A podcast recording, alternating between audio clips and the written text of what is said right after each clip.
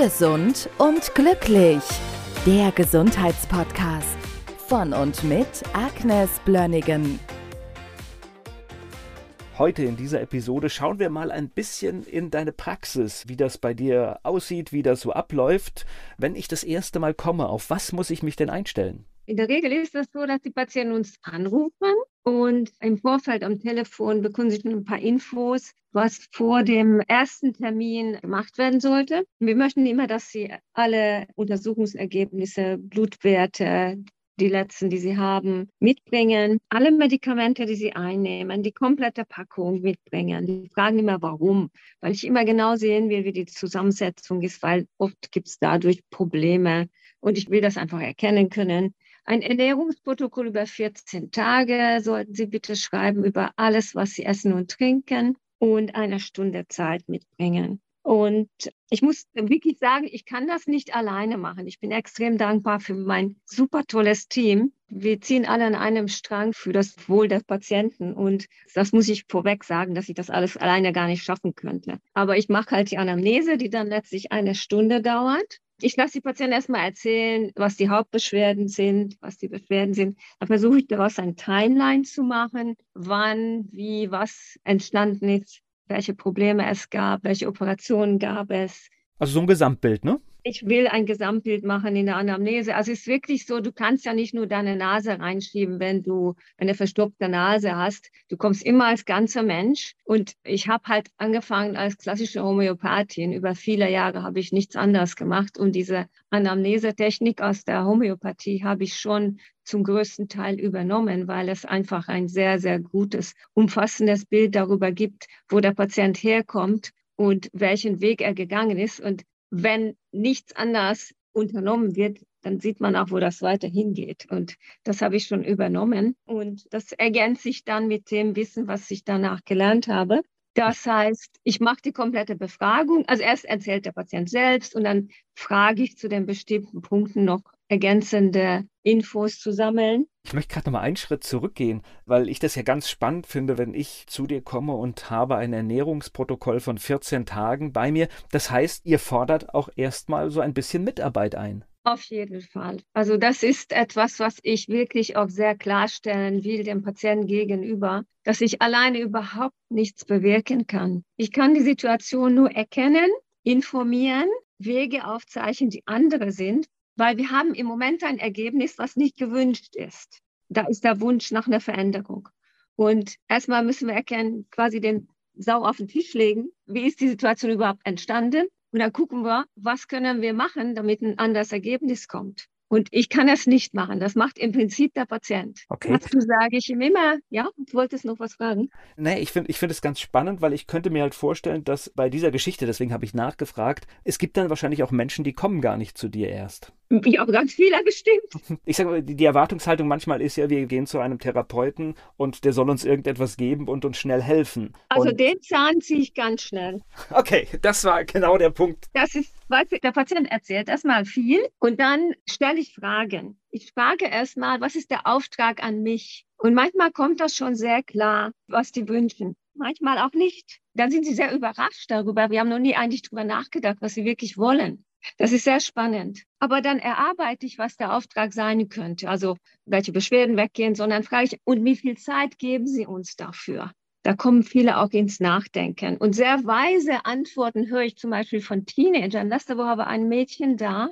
Man weiß nicht genau, ob sie einen Burnout oder eine Depression hat oder eine Soziophobie, wie man das halt so genannt hat. Und dieses Mädchen hat mir gesagt, ich gebe mir die Zeit, die es braucht. Das fand ich total klasse weil sie weiß, 17-jähriges Mädchen, man kann nicht einfach alles 100 Prozent umdrehen in, in eine kurze Zeit. Das weiß sie schon. Das fand ich sehr beeindruckend. Naja, es ist ja auch ein bisschen naiv zu glauben, wenn ich mir, sei es eine Darmkrankheit oder egal was es ist, wenn ich mir etwas über Jahre erworben habe, vielleicht auch mit meinem eigenen Anteil, dann ist es ja auch eine gewisse Logik, dass es wahrscheinlich auch Jahre braucht, um es wieder wegzubekommen. Ja, vielleicht nicht unbedingt Jahre, aber die ersten Veränderungen kommen relativ schnell, das muss man sagen. Aber dass wir jetzt einfach mal ein paar Kügelchen werfen und alles wieder gut ist, können wir vergessen. Und da kommen so bestimmte Dinge, die mir sehr, sehr wichtig sind. Und zwar, ich sage den Patienten auch, stellen Sie sich vor, Sie bauen ein Haus. Da bauen Sie nicht nur eine Wand. damit das Haus wirklich alle Erfordernisse erfüllt, muss es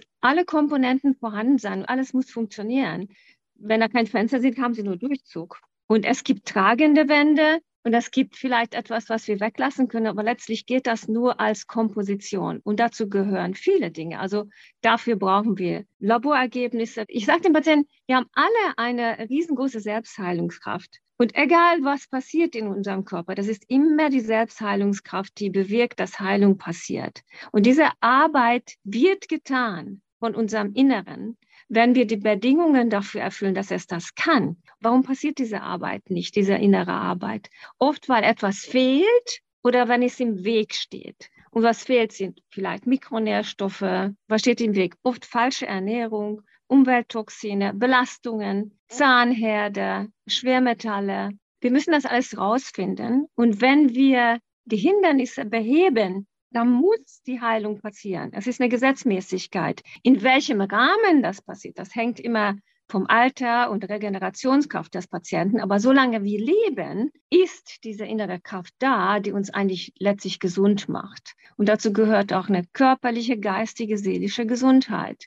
Und das ist so interessant. Wir tun nie Benzin in einen Diesel rein. Aber ob wir das richtige Sprit in unserem Motor füllen, das wissen wir erst, wenn wir anschauen, was nehmen wir zu uns und was ist das, was wir nicht vertragen. Danach auf diese, auf diese Erkenntnisse basieren, mache ich dann eine Ernährungsberatung. Und wenn wir einen richtigen Sprit in den Motor füllen, arbeitet er auch besser.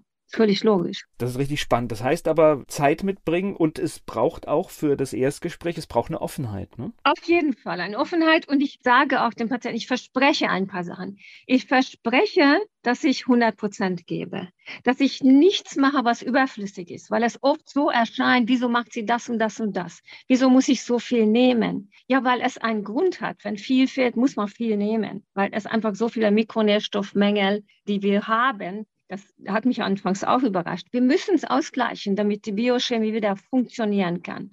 Dann kann die Regulation erst stattfinden. Ich sage dem Patienten auch, dass ich alles erkläre. Das ist mir auch sehr wichtig, dass sie das verstehen, weil je mehr Verständnis dafür da ist, desto mehr ziehen die Leute mit. Dann, weil es ist einfach ein gemeinsamer Weg, den wir dann beschreiten, mit der Absicht, gesünder zu werden. Und ich halte dann meistens auch meinen Stift hoch und symbolisch sage ich, okay, da sind Sie jetzt, ganz unten ist alles fertig, Sie sind tot und oben sind Sie glücklich, erfüllt und gesund. Wo sind Sie? Und viele zeigen irgendwo, ja, da wo Sie Ihr Finger haben, das ist vielleicht 40 Prozent. Dann frage ich, wo wollen Sie dann hin? Und dann sagen sie, ja, so ein bisschen höher. Dann kommt meine nächste Frage. Wenn Sie 80 Prozent avisieren von 100, können Sie je auf 100 kommen? Und dann denken Sie nach. Und oft ist das so, dass es für sie nicht möglich ist, vorzustellen, dass sie wirklich gesund sein können. Aber dann schreibe ich das genauso auf, mit der Möglichkeit, das vielleicht später zu revidieren. Wenn sie 80 erreicht haben, ist da noch mehr drin. Und das tue ich sehr bewusst, weil ich glaube, dass Absicht wirkt. Wenn wir uns was vornehmen, dann ziehen wir Energien rein, holen wir Hilfe dazu, damit die Dinge passieren. Und das ist eine der wichtigsten Grundlagen dafür, dass es uns besser geht ist es ja verrückt in allen anderen Lebensbereichen. Also du hast vorhin dieses Hausbeispiel gebracht. Ich meine, jeder möchte 100% Haus und nicht 80%. Ja, genau. Also, wenn ich jetzt ein Haus baue, dann möchte ich ja das mit Dach haben zum Beispiel und nicht ohne Dach. Wir sind nur nicht gewohnt, dass das für uns auch machen. Also wir geben unser Auto in die Inspektion, das kostet ein paar hundert Euro im Jahr. Aber wir sind eigentlich gesellschaftlich dahin trainiert worden, dass wir denken, ach ja, die Kasse trägt das. Die Kasse trägt aber nicht unbedingt das, was einen gesund macht. Das ist schon von vielen Leuten klar. Ne? Also das ist eine Krankenkasse, keine Gesundheitskasse. Und vieles ist auf Sparen ausgelegt und nicht unbedingt dafür, eine Beratung oder eine Möglichkeit zu erschaffen, wie können die Menschen wirklich gesund werden. Viele Medikamente sind auch nicht in der Lage, gesund zu machen. Die verwalten nur Symptome. Und es wird ganz vieles nicht beachtet, die absolut eine Bedingung ist, damit ein Mensch gesund leben kann. Und mir ist das sehr viel daran gelegen, dass wir das ganze Bild möglichst abdecken. Dafür brauchen wir diese Arbeit. Also eine Stunde Anamnese, dann unser Immun, ich mache den Patienten auch sehr klar, unser, es geht immer um Immunsystem. Unser Immunsystem ist das, was uns letztlich gesund hält. Und 90 Prozent der Immunzellen sitzen im Darm. Fast alle Patienten haben ein Darmproblem. Also das Immunsystem ist immer irgendwo beeinträchtigt im Darm. Deshalb machen wir eine Stuhlprobe.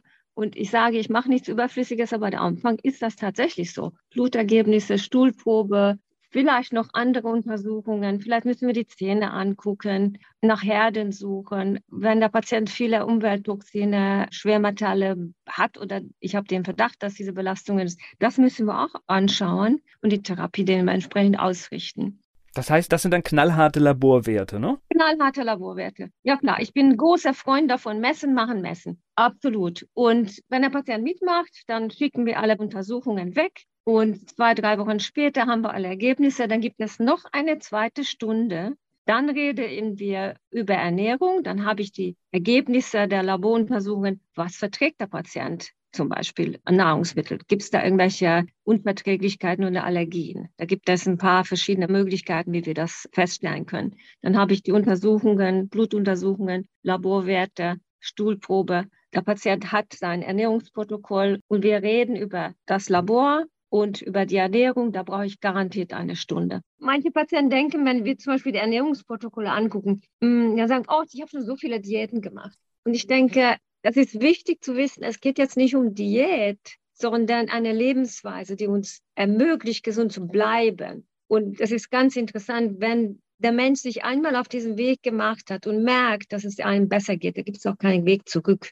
Das ist sehr, sehr schön. Dann sitzt das. Das sehe ich auch, wenn Patienten manchmal jahrelang nicht da waren, dann kommen sie wieder, sie haben was mitgenommen. Einiges haben sie weiter fortgeführt, die Ernährung beibehalten, Vitamin D genommen, auf den Darm geachtet, bisschen Omega-3-Fette genommen. Die essentiellen Dinge liefen weiter. Und das sieht man dann an den Ergebnissen auch, dass es den Leuten eigentlich recht gut geht, auch wenn zwischendurch mal Probleme auftauchen, die wir dann jeweils bearbeiten. Und dann bekommt der Patient Mikronährstoffe. Das, was fehlt, wird ausgeglichen. Und in der Regel sehen wir die Leute dann einmal im Monat jeweils für eine halbe Stunde, um zu besprechen, was ist passiert, was hat sich verändert, welchen Schräubchen können wir noch drehen. Es ist bei vielen auch möglich, dass sie Infusionen bekommen. Manches können wir nicht alleine durch orale Gaben bewirken.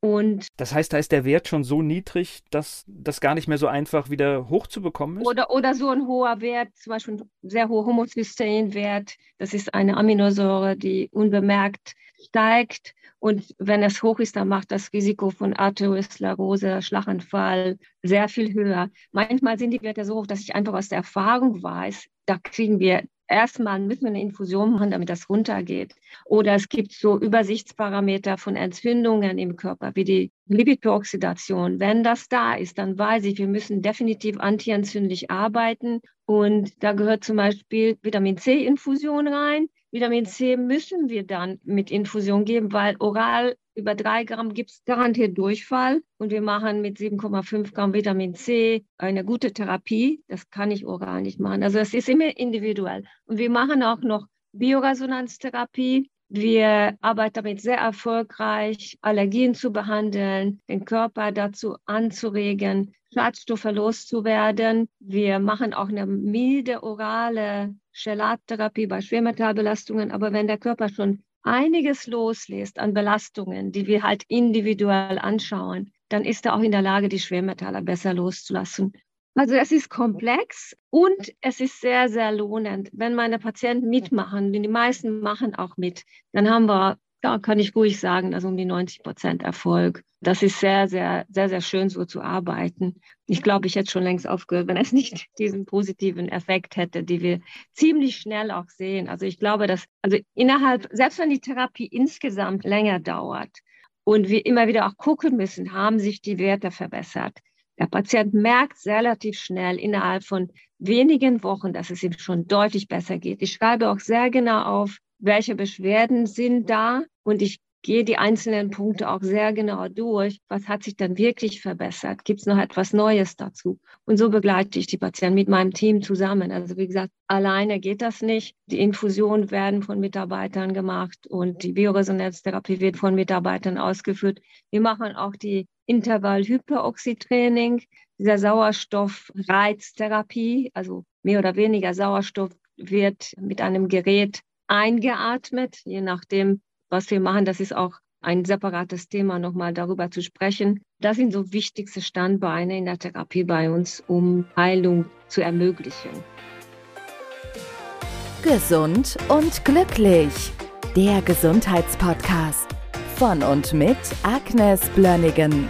Die im Podcast dargestellten Inhalte dienen ausschließlich der allgemeinen Information. Sie stellen keine Empfehlung oder Bewerbung der beschriebenen oder erwähnten diagnostischen Methoden oder Behandlungen dar und ersetzen keinesfalls die Beratung durch Therapeuten. Bitte wenden Sie sich bei gesundheitlichen Fragen oder Beschwerden immer an die Therapeutin oder den Therapeuten Ihres Vertrauens.